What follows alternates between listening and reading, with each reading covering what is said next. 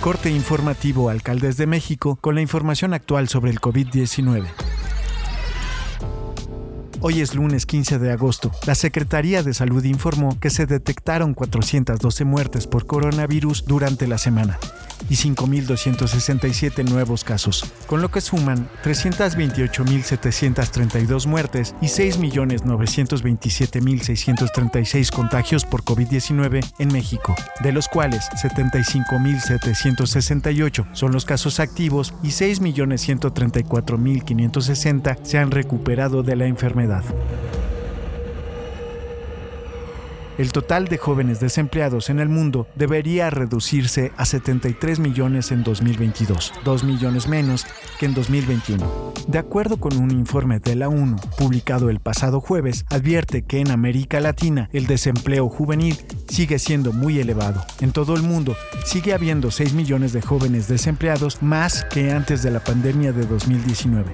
Y este grupo fue el más perjudicado por la crisis, indicó la Organización Internacional del Trabajo. Muchos jóvenes salieron de la población activa o nunca lograron ingresar a la fuerza laboral debido a la dificultad de encontrar empleo durante los confinamientos o debido al cierre de empresas por la crisis derivada de la pandemia. Respecto que en América Latina la organización señaló que históricamente el índice de desempleo ha sido más elevado entre las mujeres, aunque la crisis agravó aún más la disparidad de género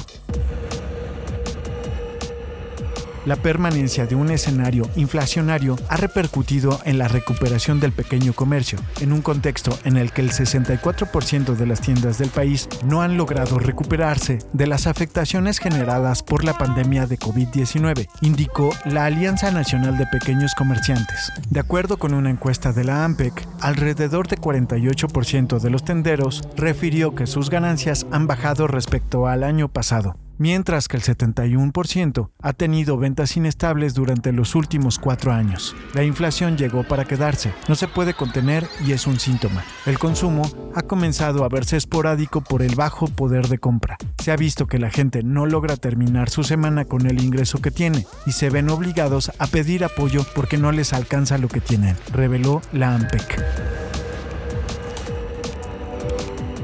Se calcula que durante las vacaciones de verano se han contagiado de COVID-19 más de mil menores en Tamaulipas, pero ninguno de ellos ha perdido la batalla contra la enfermedad. El Sistema Integral de Protección de Niñas, Niños y Adolescentes señala en un reporte el pasado 8 de agosto un acumulado de 7.954 casos positivos y 24 defunciones en edad de 0 a 17 años en esta entidad. Del acumulado de 7.954 casos entre positivos de laboratorio y por asociación durante toda la pandemia, la mayoría han sido entre menores de 12 a 17 años con 4.203, seguidos por el grupo de 6 a 11 con 2.109 y finalmente los de 0 a 5 reúnen 1.682. Las defunciones son 10, 5 y 9 respectivamente.